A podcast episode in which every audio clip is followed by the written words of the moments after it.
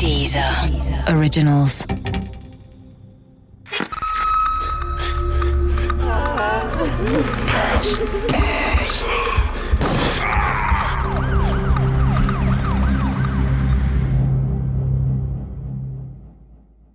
Tödliche Sekte Teil 5 Was danach mit Jeremiah geschah, liegt weitestgehend im Dunkeln. Sein Mitbewohner im Wiesbadener Apartmenthaus des Schiller-Instituts, Sebastian, gab an, Jeremiah habe das Gebäude gegen 5.15 Uhr fluchtartig verlassen, um Zigaretten zu holen. Seine letzten Worte seien gewesen, Warum habt ihr mich ausgewählt? Nach Sebastians Angaben sei er ihm noch nachgerannt, habe ihn aber nicht mehr einholen können. Doch ob das alles der Wahrheit entspricht, ist fraglich. Der Journalist Holger Schmale von der Berliner Zeitung hat zumindest Zweifel an den Aussagen der LaRouche-Anhänger. Was man weiß oder was behauptet wurde von einem anderen Mitglied der LaRouche-Bewegung, dass er in einem Apartmenthaus von Anhängern der Bewegung mit einem Franzosen zusammen untergebracht war und da eben nachts in diese Angstzustände geraten ist und dann in Panik das Haus einfach weggelaufen ist. Das weiß man einfach nicht genau. Das ist aber eben durchaus zweifelhaft, ob er überhaupt tatsächlich in diesem Haus war oder ob er nicht ganz woanders war. 45 Minuten später, also gegen 6 Uhr morgens, sah ein BMW-Fahrer Jeremiah über die zweispurige Bundesstraße 445 im Wiesbadener Vorort Erbenheim laufen. Die Straße ist rund fünf Kilometer vom Apartmenthaus des Schiller-Instituts entfernt. Der Fahrer konnte gerade noch ausweichen, streifte Jeremiah aber mit seinem Außenspiegel und brachte ihn so zu Fall.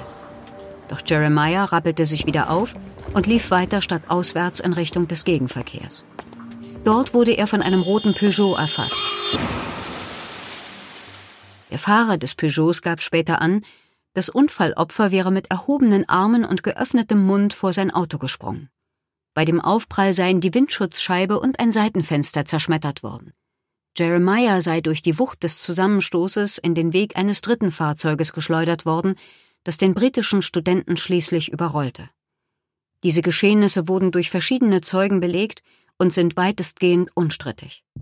Also klar ist, dass er auf diese Straße geraten ist, sage ich mal, und dass er da auch angefahren worden ist. Da gibt es Zeugenaussagen, ein Autofahrer, der hinter dem eigentlichen Unfallwagen, der ihn dann gerammt hat, gefahren ist, hat das gesehen. Er hat gesehen, wie plötzlich jemand von rechts über die Leitplanke auf die Straße gesprungen ist oder getrieben worden ist, das weiß man eben nicht.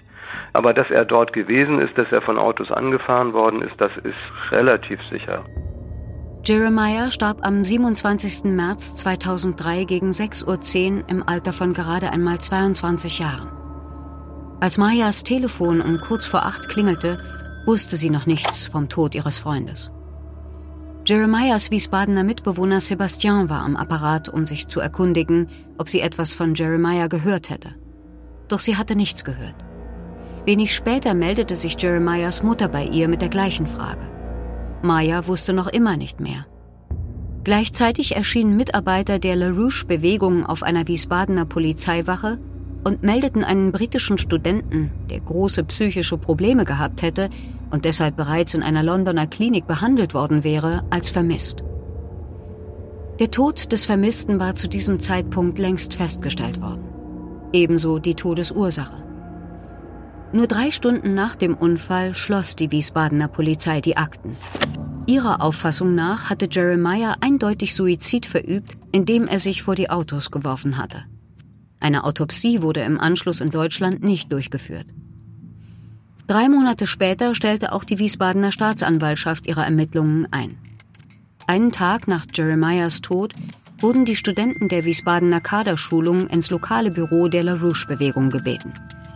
Die Frau von Lyndon LaRouche, Helga Zepp LaRouche, verkündete, dass es sich bei dem Toten um einen britischen Agenten gehandelt habe, der der LaRouche-Bewegung Schaden zufügen sollte. Aufgrund großer psychischer Probleme hätte er sich das Leben genommen. Das widersprach allem, was Maya, Jeremiahs Mutter Erika und ich über die dramatischen Ereignisse in Deutschland dachten. Vor allem Erika wollte sich nicht mit dem behördlich festgestellten Suizid ihres Sohnes abfinden. Sie ließ Jeremiahs Körper nach England überführen und forensisch untersuchen. Dabei entdeckte ein Forensikexperte mehrere blaue Flecke an Jeremiahs Händen und Armen, die Abwehrverletzungen sein konnten. Ein britischer Tatortanalytiker war deshalb der festen Überzeugung, dass Jeremiahs Unfall inszeniert wurde und sein Tod in Wahrheit an einem ganz anderen Ort stattgefunden hatte. Allerdings hat der Journalist Holger Schmale, der sich intensiv mit Jeremiahs Tod befasst hat, auch an dieser Version seine Zweifel. Es gab Untersuchungen von Fallanalysten und auch von Leuten, die Obduktionen führen.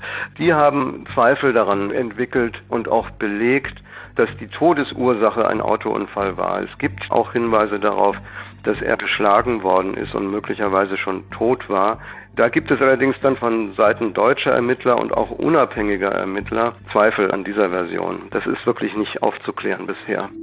Der Verdacht des britischen Tatortanalytikers reichte jedoch aus, um am 14. Dezember 2012 vor dem Landgericht Frankfurt ein Ermittlungserzwingungsverfahren zu erreichen. Das Gericht ordnete weitere Ermittlungen durch die Staatsanwaltschaft an, da es einen Anfangsverdacht für eine Körperverletzung mit Todesfolge sah.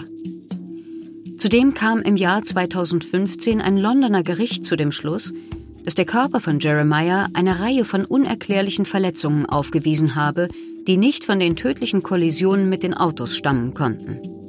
In der Folge wurde gegen mehrere Mitglieder der LaRouche-Bewegung ermittelt.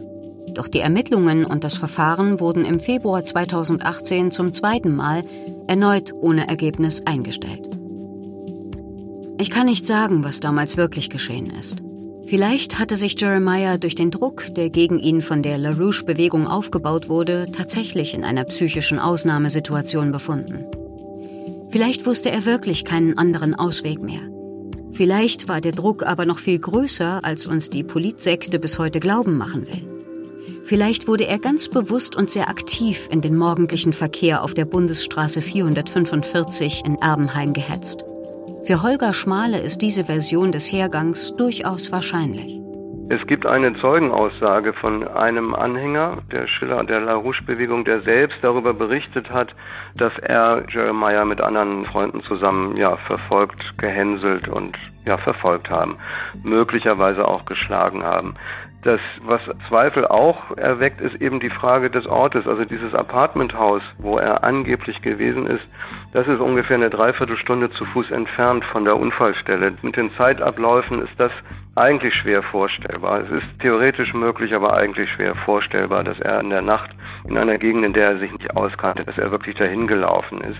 Wahrscheinlicher oder naheliegender, sagen wir mal, ist die Variante, dass er in den Räumen des Schiller-Instituts war, was in der Nähe ist dieser Unfallstelle. Und so könnte das auch zusammenhängen, dass er da eben nicht alleine irgendwo unterwegs war, sondern dass da noch andere Mitglieder, Anhänger der Bewegung waren, die ihn da, tja, verfolgt, gequält, was auch immer haben. Ich kann nicht sagen, was damals wirklich geschah und befürchte ein wenig, dass die genauen Umstände von Jeremiahs Tod möglicherweise nie ganz aufgeklärt werden. Auch Holger Schmale hat in dieser Hinsicht wenig Hoffnung. Also der entscheidende Punkt ist, dass man bisher nicht es geschafft hat, die letzten Stunden im Leben von Jeremiah tatsächlich aufzuklären und zu gucken, was ist da eigentlich wirklich passiert. Das müsste man tun, um zu einem Ergebnis zu kommen. Und das fehlt einfach und ich glaube, das ist auch nicht mehr nachvollziehbar heutzutage. Also ich glaube, es gibt viele Fragen und viele Unklarheiten und wo man, glaube ich, nur auch vorsichtig sein sollte, ist, wissend, dass es sich da um eine verschwörungstheoretische Organisation und eine bizarre und gefährliche Organisation handelt, davon automatisch auszugehen, dass die müssen etwas damit zu tun gehabt haben. Maya hat sich nach all den Jahren mit den Geschehnissen von damals arrangiert. Sie führt heute ein einigermaßen unbeschwertes Leben. Sicher denkt sie noch das ein oder andere Mal an Jeremiah, wie ich es auch tue. Aber die wenigen Male, die wir uns im Jahr heute noch sehen, ist er zumeist kein Gesprächsthema. Nicht, weil wir ihn vergessen hätten oder ihn vergessen wollten, sondern weil es alte Wunden wieder aufreißen würde. Bei Erika haben sich diese Wunden nie verschlossen. Sie kämpft noch immer dafür, dass ihrem Sohn Gerechtigkeit widerfährt. Auch noch so viele Jahre nach seinem Tod. Sie kann keinen Frieden schließen mit den vielen Ungereimtheiten und dunklen Flecken, die Jeremiahs Tod begleitet haben. Vor allem, dass ihr Sohn auf so rätselhafte Weise in Deutschland sterben musste, jenem Land, das schon ihrem Vater im Holocaust nach dem Leben trachtete, kann sie nur schwer verkraften. Und ich denke, Das ist nur zu verständlich.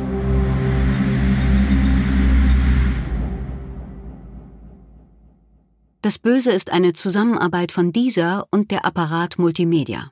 Redaktion Susanne Wündisch, Neike Pestka, Linda Achtermann und Nina Löschner. Produktion Benjamin Ritter und Dennis Steinwachs. Gesprochen von Kathleen Gavlich.